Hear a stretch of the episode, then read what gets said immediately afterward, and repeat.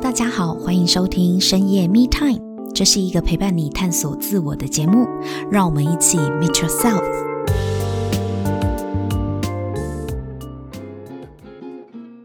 Hello，大家好，欢迎收听深夜 Me Time，我是沐晨。今天呢，我们邀请到一位非常神奇的百万自由农妇来到现场。他呢，过去呢是在。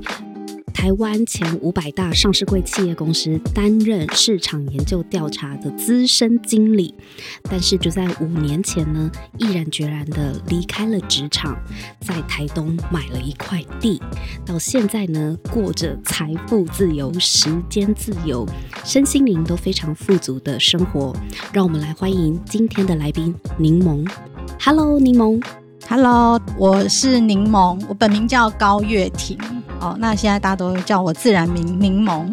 我自我介绍，我是台大农艺系毕业，呃，我的研究所是念生物统计，生物统计的领域。嗯，那我在职场上工作，就从毕业后开始工作二十二年，我都是用统计在工作，所以我是负责呃数据分析。你的专长就是跟数据为伍嘛？对，行销、市场研究、嗯、大数据、统计分析等等，这个、嗯、是做比较像研究相关的调查。对，研究，嗯嗯嗯，对，调查、数据分析都有，经营管理分析。对，那你怎么会就是跑到台东去买地呢？呃，因为喜欢，这个真的是让我们大家都非常的错愕。因为我跟柠檬以前是同事，当年呢，他就是呃离开职场，然后要去台东，就是后来在台东买了一块地的时候，我们真的都非常的惊讶，很 surprise 啦，就是想说哇，因为之前在那个公司的时候就知道柠檬其实有在。当时公司的顶楼开了一个开心农场，然后因为他其实开了一个社团啊，嗯，种菜社。对，那个时候呢，他就开了一个种菜社团。然后当时他是说，他希望呢，能够在城市看有几栋建筑物，越来越多建筑物的顶楼是可以有这个农场，然后打造一个绿色城市。那我们觉得这个理念非常的吸引人，那也跟着他加入这个种菜社团。我记得当时在那个顶楼的阳台，我种玉米种得好开心哦，就这样自给自足的生活其实蛮令人向往的。所以听到你后来在这个台东啊，就是买了一块地的时候，我觉得好羡慕哦。可是这中间的转折到底是什么样的原因，让你想要做这么大的变动？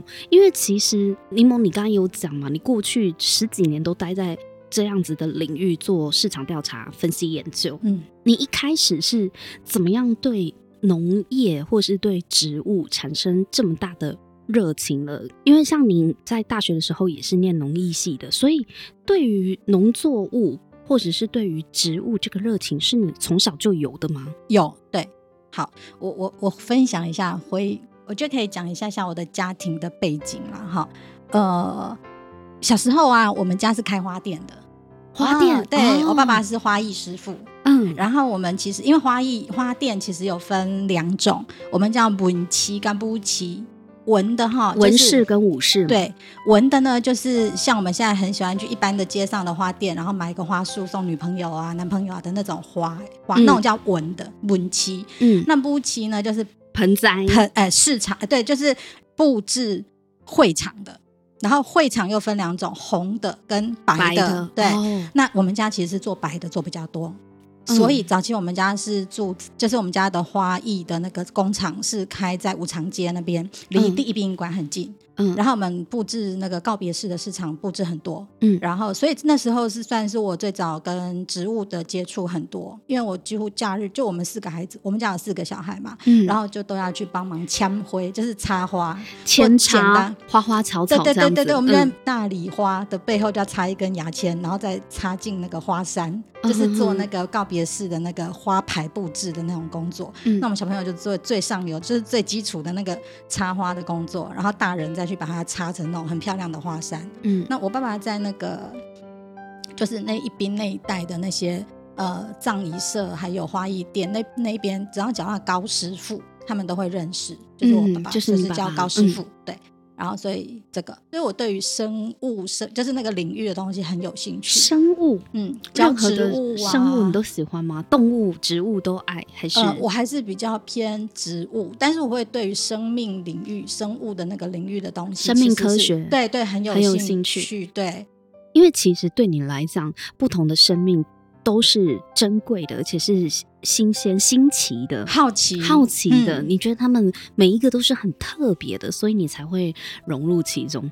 所以其实你是从小真的就是生活在花艺的世界里。对，虽然你们家是做武士，哦，武士就是做会场布置，而且是做嗯、呃，可能是比较殡葬的丧礼的，做白的武士。嗯、可是即使如此，你还是在充满着呃花的这样子的环境里面，嗯、甚至要做一些加工啊，要做一些装饰的环境下长大。嗯、然后你又对生物很好奇。那为什么会做跟市场研究相关的工作呢？这有什么样的连结吗？其实那时候啊，要考大学的时候啊，然后就是呃有一些选择嘛，然后后来我还我那时候有选了我喜欢的跟农业有关的，所以我其实是考进台大农艺系，我们是第四类组农艺系这样子。嗯、好，然后呢，可是哈，因为我大三开始要想我之后的生涯要怎么走的时候啊，其实我有进研究室待过一个暑假。然后那时候我们是做那个那个基因培养的，然后就是有在那个实验室做过一个暑假这个事。可是哦，那个那个暑假我很挫折，培养出来的那个全部发霉。然后那时候我就在想说，哦，就是我一直在洗牌，我就一直在洗那个培养皿，然后一直洗一直就想，哎，这是我要的吗？嗯。然后后来那时候就发现，就是我们有生物统计的这个领域可以走。嗯。然后因为我数理还不错，所以我后来就想说，我试试看好了。后来就考研究所，然后也考上，然后就念生物统计，然后出社会刚好遇到台湾的整个民调市场调查。大爆发对，大爆发，对，然后所以那时候市场的缺乏这一类的人很多，所以完全就完全没生物了，都做统计，然后就二十二年，嗯，那后来呢？后来发现，嗯。还是想要回到大地的怀抱里吗？嗯、我是我是二零一四年开始又拿回一些种东西的一些兴趣，哦，嗯、大概。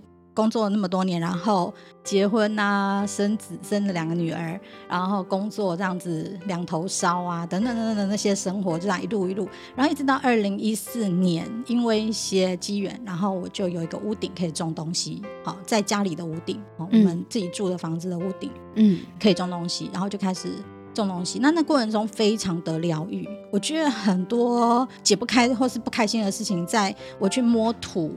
好，我去种植，看到发芽，然后采收等等那个过程，就是让我自己整个都有放松，然后收获很多。嗯，然后我发现一个很有趣的状态是，其实我礼拜一到礼拜五要上班的时候，我都会赖床，就是我会赖到最后一刻，然后才起床，然后。好，很抗拒。对，哎，我我去上班，嗯，应该蛮多人都有这种检讨。可是礼拜六的早上啊，我五点就可以起床，哎，对，就是 假日都特别早起，上班日都好累，嗯，都起不来。然后我开始对于能量这件事情，我开始有很多问号，到底是什么东西在驱动着我？为什么我平常会那样？我礼拜六会这样，而且我五五六就是很早起床，然后可以做好多事哦，而且好快乐哦，就是那个我最开心就是礼拜六的早上。你起来就是开始摸植物，摸哎，就是去去阳台，然后摸，然后做对，买菜，然后回来弄啊，然后一边洗，就是一直在想说，哎，这些到底是怎么回事？我到底发生了什么事？二零一六年九月发生一件事情，是很大的事，怎么？我爸爸过世了。那时候真的很有感触，是在我爸爸的告别式上，爸爸告别式上的那个花牌非常的漂亮，非常非常的漂亮。我进去看那个布置的场，就是。告别式的前一天，我们去下午去看那个场地布置，嗯，然后我看到那个花牌的时候，我有那种经验，说怎么这么的这么好，鲜花是那么的鲜艳，然后好像冥冥之中，或者说有一些 人生的一些关联性的东西在，然后我就开始去想，然后也连接前面讲的能量，我到底是怎么回事啊？平常不想上班，然后礼拜六就很有能量，等等的这些状态。对，其实那时候就一直在想着，其实我在开始去想到底自己想要什么样的人生。跟我妈妈很像，我跟我妈妈像，像到我其实很不想承认，但是我跟我妈就超像这样子，嘿，就是我们蛮强悍的，蛮强势的，然后蛮有能力的，然后等等等等等等。啊，所以爸爸其实就是比较压抑，然后比较认份，然后很负责任为家庭这样子。嗯、那那时候爸爸离开，我就一直在想说，爸爸，你们家就你一个女儿吗？呃，两个，我跟我姐，呃，姐姐、哥哥，我，然后弟弟，我们四个。哦，所以四个孩子，对，四个孩子，嘿。我应该是四个孩子里面最好强，然后争强斗狠，没有，就是 就是跟妈妈最像的，对，都要赢就对了啦。我什么都要赢啊，嘿，因为妈妈真的比较特别，妈妈很爱男孩子。我妈妈是很重男轻女，是啦，对，就是很很重视男生。那个年代啦，正常啊，对对。然后我就对这一点超不爽，然后所以就会在中间会非常的。抗争，对，就是要证明我们女人没有输男人，对 对，嘿，我就是这种状态，对，girl power，对对对对，我就是在一直在这种状态，所以就认真读书，然后认真工作，认真考上台大，台大农艺系，对对对对对对，嘿，因为我太强势，我跟我先生的关系，跟两个孩子的关系，OK，嘿，就是有很多卡开始卡，对，嘿。你就好强嘛？你刚讲了，对工作的这几年呐、啊，就是一直处于一种就是有点迷惘，就觉得自己不是很开心。可是啊，其实有一些受害的心情，会觉得我是为家庭付出。然后我不得已，我需要需要这份收入，对，我要收入。然后我曾经做过那种噩梦，就是我被公司 lay off 啊，就会心里就会想说啊，我如果没有工作，然后我被 lay off 了，然后我就没有收入，然后就一片惨淡的那种。我做过这种噩梦，哎，对，就是这种上班的时候的那种噩梦，惊醒然后吓死了这样子，嘿，都在那种状态。那后来因为有个机会，这样就是同事朋友带我去参加这个工作坊。嗯，那走这个工作坊的过程中，我们其实其中有一个东西对我影响很大，就是我们有做一个所谓的目标的设定，然后我们持续的去、嗯、呃完成这样的目标。那那时候我做了一个目标设定，就是我想要在呃都市推八个顶楼绿屋顶。绿屋顶计划吗？对，绿屋顶计划。嗯、然后那时候就设定了目标，就是要做八家。然后其实我刚开始八个绿屋顶，然后我其实那时候刚开始设设目标的时候也很挫，就是觉得哇，天哪，就是怎么去谈呐？这样子、嗯、嘿。然后可是蛮有趣的，就是呃，去谈的过程中，我发现我只要很真诚的，然后把我想象的那个愿景。去跟就是我的呃的对象去好好的沟通，然后其实呃有有当然我有被拒绝的，有一些是居。呃，资源的有些是一些比较，例如说管理，因为我们会跟比较多的大楼管理员沟通，嗯、他们那一关要过，他才会再去往上报到他们的管理单位。你做这个计划的时候，你还在上班吗？对，我在上班市场研究，我在上班。哇，你是我假日去做？对啊，你是怎么运用时间呢？就是假日，然后我还记得我呃印了一大堆海报，嗯、然后印了一张一张的 A4 的那个宣传单，然后我先生骑着摩托车载我，然后去去大楼的，嗯、就是到处找大楼，然后在大。大楼第一关发那个去体验，对对，去去，然后我们要先过那个管理员，然后管理员愿意帮我们到上报给他们的那个管理什么管理委员会，类似这样，然后再去管理委员会去谈等等的这个过程啊，里面有超多顾虑的。可是我我我有感受到一个很。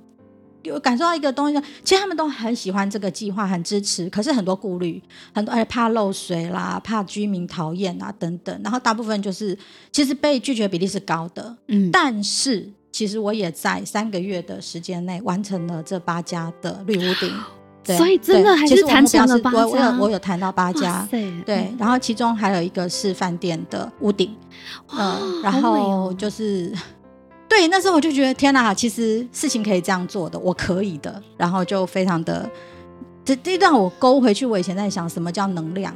对，嗯、到底能量是什么？嗯、对，因为因为对上班就起不来，然后放假或是做我想做的事情，我就活力满满。你为了那个绿屋顶，你是不是每天可能都很早就起来开始烦恼，或者是开始规划要怎么样去把它实践？嗯，不止早起，我其实都还晚睡。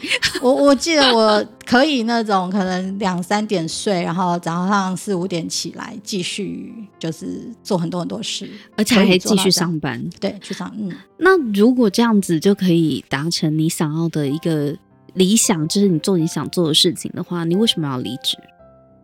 其实是会累的啦，就是当然，就是说你说，哎，能量很够，可是总会觉得说，白天在上班的时候，其实我开始会觉得这真的不是我想要做的事情。你更加确定了？对？我更加确定，那就是上，因为我要回到那个五年前的状态，我要去想那个东西，就是我在那边，然后每天在做报告。其实我要写很多很多的研究报告，嗯，然后做很多数据等等的，嗯、然后常就是一个空档会闪神，就会想说，这是我想做的东西吗？就是这个。然后我要写程式，我们需要写程式去分析数据，这样子都是在那种状态。然后对着电脑的时间是很长的，嗯。然后跟那个另外一个空间是绿色的，是太阳的，好、嗯、是是，我好喜欢看彩虹，对，嗯、是看天空的，但那状态是很不一样的。你宁可在屋顶工作晒太阳，对，也不想要在电脑面前面对一些城市跟数据。对，我觉得好像真的是很够了，似乎就是就是。很，然后更早期的那种，好像被那个家里面绑住，然后我一定要这份收入的那种受害的心情，我觉得有一些被环，就是被这些绿色疗愈到，然后稍微有一点点放松。可是啊，你的收入来源是来自于面对电脑的那些数据，是你当时没有挣扎吗？嗯，其实是。当然有啊，其实那时候当想要离开，然后等那个念头起来的时候啊，挣扎很久。对啊，绿屋顶怎么变现？像大家都好喜欢问这个问题。现在没有啊，就是也不是靠它变现啊。我有另外一个神奇的宇宙对我的好，等一下可以跟各位说。嗯，就是呃，我那时候想的就是。好像这是可以做的事，然后的确我也是想说，嗯、那我不要做，我我我就是，反正这些东西这些技能我都在嘛，数据分析啊，市场研究啊，这些其实找工作蛮好找的啦，嘿，就是如果我要新去找，但是我也会 concern，就是我有个年纪了，也会想啊，中高龄不一定好找工作，可是这技能其实是市场所需要的，嗯，然后加上因为走这个在工作坊里面的。做这些事情让我觉得说，哎，我好像可以。然后我其实那时候是动念，我要去创业，我要去创绿屋顶的这个 business，我要去做这个行业，我要去推这个东西。那时候我离开的一个很大的动能是，我要去创业，我要去做这个。你有你想要做的事情，对，你就放弃了原本大公司资深经理这个收入，就放弃这份这份收入了吗？对，是。哇，那。你你应该面临不少家人的一些压力吧？你当时不是有你当时有养家的压力吗？呃，我我很难形容啊，因为我们在经济上，我跟我先两个承担家庭是可以的，但是如果少了你这份收入呢，是不会瓦解，但是我觉得是心理上面的担忧比较大。我我因为我我们以前就是一直有这样的收入在嘛，那现在就少一半，少一半，对，少少一半，对，然后所以其实心里是会担心的。可是，嗯，而且你先生那时候压力应该也会比较大吧？有，他其实他他搞不好我说，老婆我也很想创业，你怎么比我先丢了辞呈？他没有你丢了我就不能丢了这样子。哎、欸，我先生没有想创业，哦好，对他比较想要休息。嗯、不要跟我谈理想，我的理想就是不用工作这样子。对对对对，他比较像这样，他有他的有趣的想法这样。嘿，OK。然后呢？可是你你你你丢下这个主管职的一份稳定的收入，嗯、你有你当时有面对什么样的压力吗？不管是来自于家人啊、爸妈，或是生活上。其实我我觉得我我现在回头看，我真的很感谢我先生。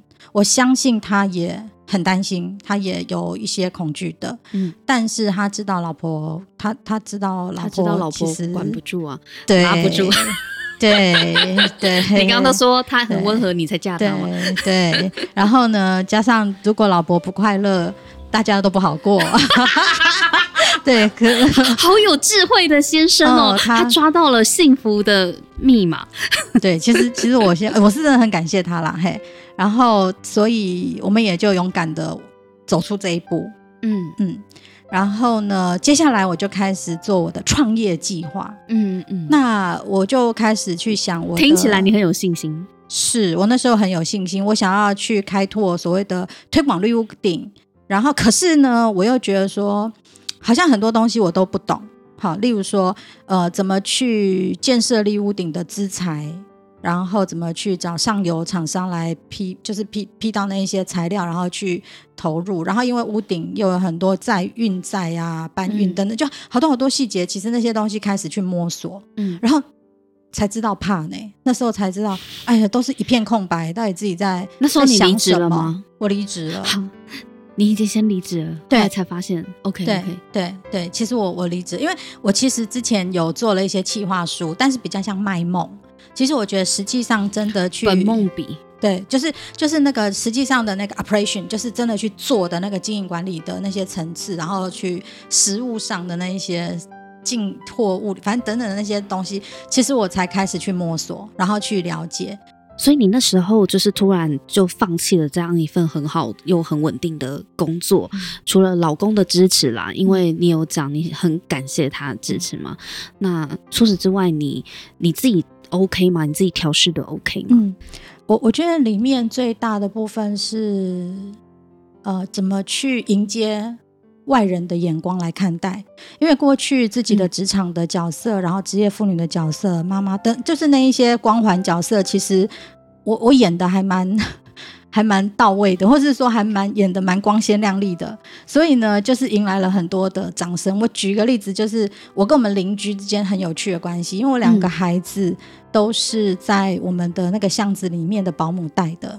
老师，我的小孩就是就是他们都知道，就是跟邻居都认识啦。嘿，我要强调是这个，你跟邻居很熟，很熟。然后，所以我就是进进出出门的时候，都常会遇到这些邻居啊，李妈妈、陈妈妈、周妈妈、蔡妈妈等等的妈妈哈，我们都会打招呼，嘿，然后都很熟悉，然后。常常那些妈妈就是举例，有个陈妈妈，她就遇到我啊，就会一直拉着我的手说：“哦，你你真搞的哦，厝嘛过得真好的哦，阿囡仔都真乖的哦，阿哥也要趁钱哦，嘿，就是会一直嘉许，然后一直讲，就是。”就会让我一直觉得说，哇，我这个身份就是很赢得大家的的认同这样子。嗯、可是我一夕之间没有工作，然后 我游手好闲，然后走在我们的巷子里的时候，我曾经那有半年的时间都处于那种我走在我们的附近，然后巷子中，我会看到远远有这些邻居妈妈出现的时候，我会闪哎、欸，我远远会逃走哎、欸。为什么？你为什么要躲他们？对，我很怕。遇到，然后像就会遇到啊，你想刚妈妈遇到我了，然后就说，诶，那个玲玲妈妈。啊，你今天怎么没上班？又困哦，嘿，你怕他们 问你今天怎么讲？哎，我不知道怎么讲，然后我都说啊，对啊，休假，嘿，我现在休假，每次遇到都休假，这也很奇怪嘛。嗯，我就逃啊，就看到远远看到就走。你为什么不跟他们说你就离职呢？说不出口，真的觉得以前都靠这一些外在光光环、这些 title、这些职场的身份。哦，职业妇女赚钱的这些身份来，而且你才是资深主管，大家就觉得哇很厉害耶。嗯，就是在职场上这么强的人，突然之间为什么你今天不用工作？对，类似这样。那我也很怕他们就说，呃，呃你就跟他讲工作干嘛放弃啊？扯不完。不是，你就跟他讲你的绿屋顶计划啊。为什么？为什么呢？你不是引以为傲吗？嗯，可是就就觉得这个不是他们主流价值，或者是他们会认同，因为他以前就是这样认同我的啊。哦，要探亲，一个要够给。我懂，我懂，我懂。那些妈妈们，你认为他们以前对你的认同是来自于你在职场上优异的表现？对对，应该是说我这样认为他们。然后你离开了职场，你不知道他们会怎么想，对，怎么定义，然后要怎么面对？天哪，你很痛苦哎！你要怎么躲啦？因为。邻居很难躲，你知道吗？对，是啊，就是 邻居难防，明枪易躲，邻居难防。对，就是都会出现，而且妈妈都会站在门口乘凉聊天，好难躲，而且还会还会遇到你的小孩，还会打听一下你妈最近怎么都在家。嗯，对，就是，但是小孩子没有讲这个啦，但是可能性很高。那你躲多久啊？对，就是我就有半年的时间，几乎都在那种状态里，远远看到啊闪这样子嘿。然后有一次真的闪不掉，遇到蔡妈妈，我就说吧，对，蔡妈妈嘿，蔡妈妈很有趣。那以前啊，蔡妈妈是那种积极赞许我的人，就每一次看到她，她就是最认同你上班族能力的人，对，就还拉着我进她家喝咖啡，然后一直赞美我，一直赞美我的那个妈妈。然后她怎么办？怎么办？怎么讲？然后那一天我也觉得啊，我好懒哦，我不想再讲讲这些五四三，然后就跟他说。嗯哎呦，我离职了啦！我想休息一段时间。嗯，就 我就想说啊，接下来要迎着他，迎接他，就在开始说各式的质问，干嘛离职吧？我想象了，好好的工作怎么不做呢？对对对对对啊，你演的好像。我我家有个詹妈妈啦，啊，詹妈妈，嗯，好。结果他跟我说：“哦，你好命呢，今晚在休困啊，叫好哎。”他说你好命哦，对，他是这样说的。哎、欸，然后，然后我突然哎、欸，也有这个角度哎，嘿，原来哎、欸、也有这样讲。然后我突然就，你不生气吗？你说我生不会呢？你不觉得他很奇怪吗？其实那时候我只想要过关，就是赶快赶快可以讲到一个。不是啊，你不觉得话都他在讲吗？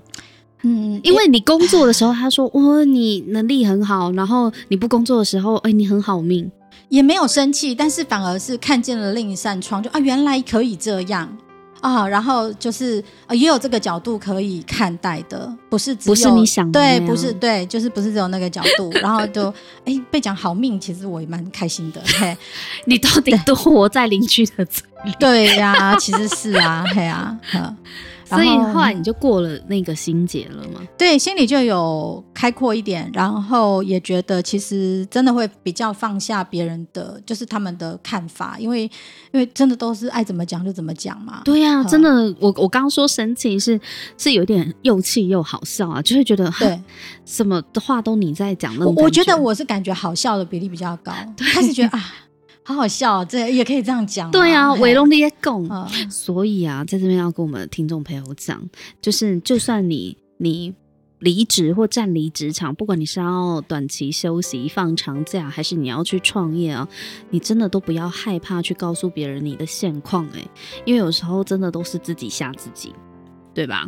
像柠檬的案例，就是他以为邻居会怎么看待他，卸下了职场精英的光环，是不是就暗自无光了？结果不一定啊，因为不用工作，你可以不用工作，也代表着你现在不会立刻饿死啊。其实真的不会饿死啦，但你以前在怕什么？对，就是就是那种。不知名的恐惧，就会觉得说好像少了什么样的少了，对对对对对，就是你习以为常的那样的模式生活里，然后每个月就是乖乖呃每天去乖乖上班，每个月就有收入进账户的那种模式，会觉得很有安全感。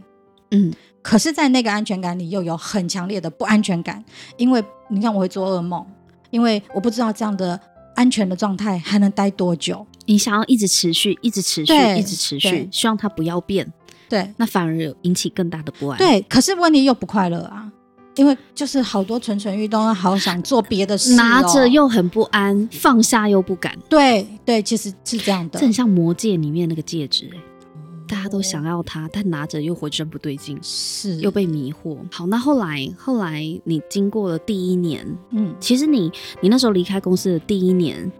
就很有信心吗？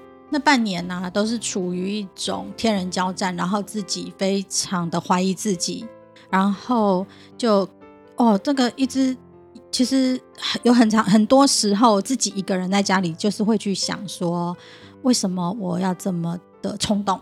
然后你是指你开始质疑你对开始离职这个决定到底对，对我开始质疑对或不对？为什么？对，因为你不是对于绿计划很有信心吗？绿屋顶。对，可是真的实际上要去做的时候，挑战挺多的。然后我其实对于我对于所谓的商业模式，我并没，我就说它在一个梦的状态。可是实际上它要变成是一个可赚钱，就是商业模式，我们叫 business model。其实我是没有很有具体的商业模式的，嗯，因为我觉得就是对对对，我在就是在 try，或者是说我在想，我不要我的感觉是它不是那种传统的卖产品的模式。应该就是我有很多想说可能性是怎样，可是我并没有找到一个很具体的切入点，说一定值得去做。然后我开始发现，好像很多东西有所不足，应该要再去学习，再去增加。然后你增加你就想要退回舒适圈里了？有，我那时候有想过，我有想过，那就再回去上班。那曾经也有朋友就是有在。就是有个顾问公司在找人，然后我有去跟他聊过。后来你有回去吗？没有，因为我觉得又不对，那也不是我要的。我这样子到底在干嘛？就是静静，就是整、嗯、整个人在那边上上下下患得患失的状态里。对，嗯，所以那阵子的心理的一个冲冲，就是那种心心理的那种状态，是让自己很不安，然后又不甘。嘿，也会有不甘，就觉得说很不安又不甘心，对，不甘心，嗯、对。但是里面有一个很有趣的成分，是因为之前的那种气焰。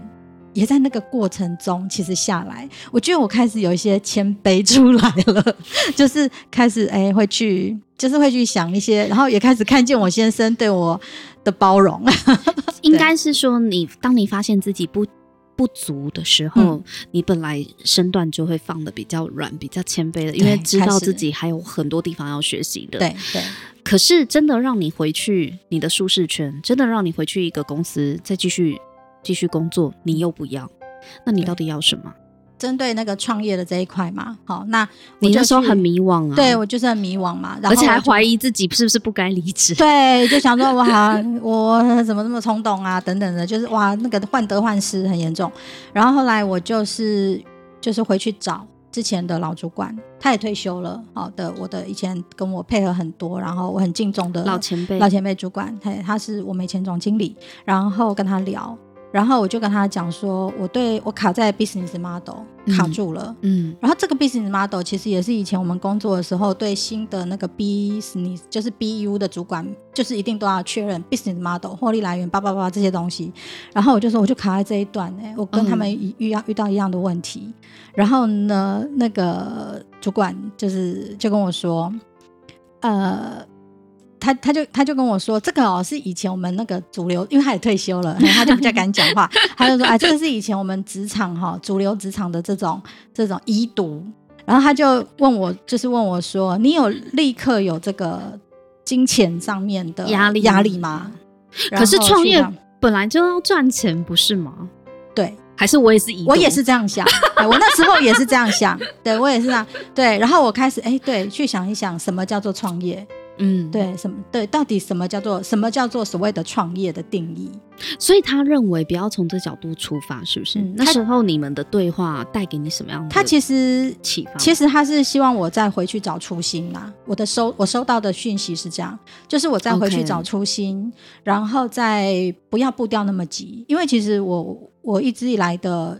我自己觉得的人生课题就是我很急，我是一个很快、很利落，就是做事情啪啪啪啪，速度很快的人，执行力很强。对，也是对，就是很强、很快的人。然后我一直觉得，哎，是哎，应该来修炼这个所谓的慢的课题，然后应该来好好的沉淀跟思考自己。然后也许这个机会点也是一个我在更谦卑的去看我的不足，跟去累积自己。所以你真的有经济压力吗？这是一个很很有趣的状态，就是我跟我先生的呃家庭的状态，就是呃以前我们两个都有收入的时候，我们可以日子过得下去，然后而且可以过得很爽，还算大手大脚，还算舒服的。您先生是工程师吗？对，他其实在科科技大厂科科技业的主管，嗯、嘿，然后就是就是。就是还可以啦，薪水还不错，还可以，对，中中上，对对对对，他就是还就我们两个人这样子，其实生活是舒服的。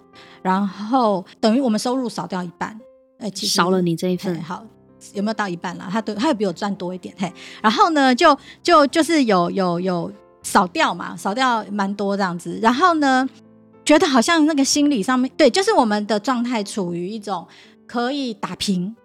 嗯，但是我们其实要开始做比较多的节流，节流，然后甚至于我们算算算到后来发现，嗯，应该没有没有办法存钱，其实就是打平，都刚刚好，对，刚刚好。其实这样蛮，其实我蛮我我心理压力蛮大的，对啊，对啊，因为你以前已经很习惯，就是会有一些。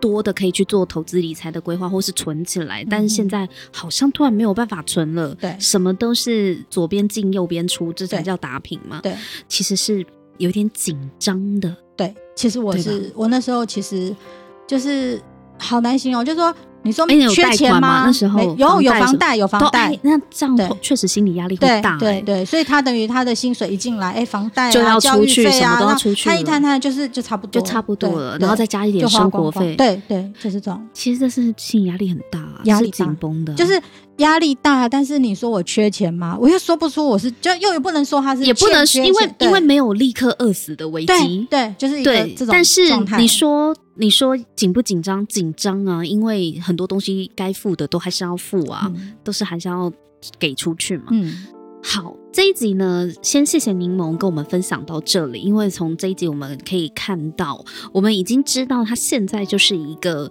时间、财富都很自由，心灵也很自由、富足的百万自由农妇嘛。但是我们去了解了，诶，他并不是一蹴可及的能够来到现在这样子的生活方式。他原本是在大公司、大企业做市场研究调查的资深经理，也是个资深主管。而且呢，他在这个行业领域里面二十几年内，突然要毅然决然的去挥别都市，走入乡间去做绿屋顶计划。他现在的生活呢，也是过着非常自给自足，而且非常丰盛富足。重点是，他现在可以跟先生拥有五年都不用工作这样子的一个财富流的能量。他到底是怎么做到的呢？在他刚刚发现自己创业的第一年，离开职场的第一年，都还在为商业模式烦恼。他又是如何可以累积后来五年跟先生都可以不用工作的财富自由呢？这个留待我们下一集来听他更仔细的分享。所以，如果你喜欢这一集的内容的话呢，别忘了追踪订阅深夜密探。那我们今天就分享到这里，我们下一集见喽，拜拜，拜拜。如果你喜欢这一集的内容，请帮我们在 Apple Podcast 留下五星评分和留言。如果你对自我成长的议题感兴趣的话，请订阅深夜密探，我们每周三都会更新。给自己一个安静的时间，让我们陪你倾听内心的声音。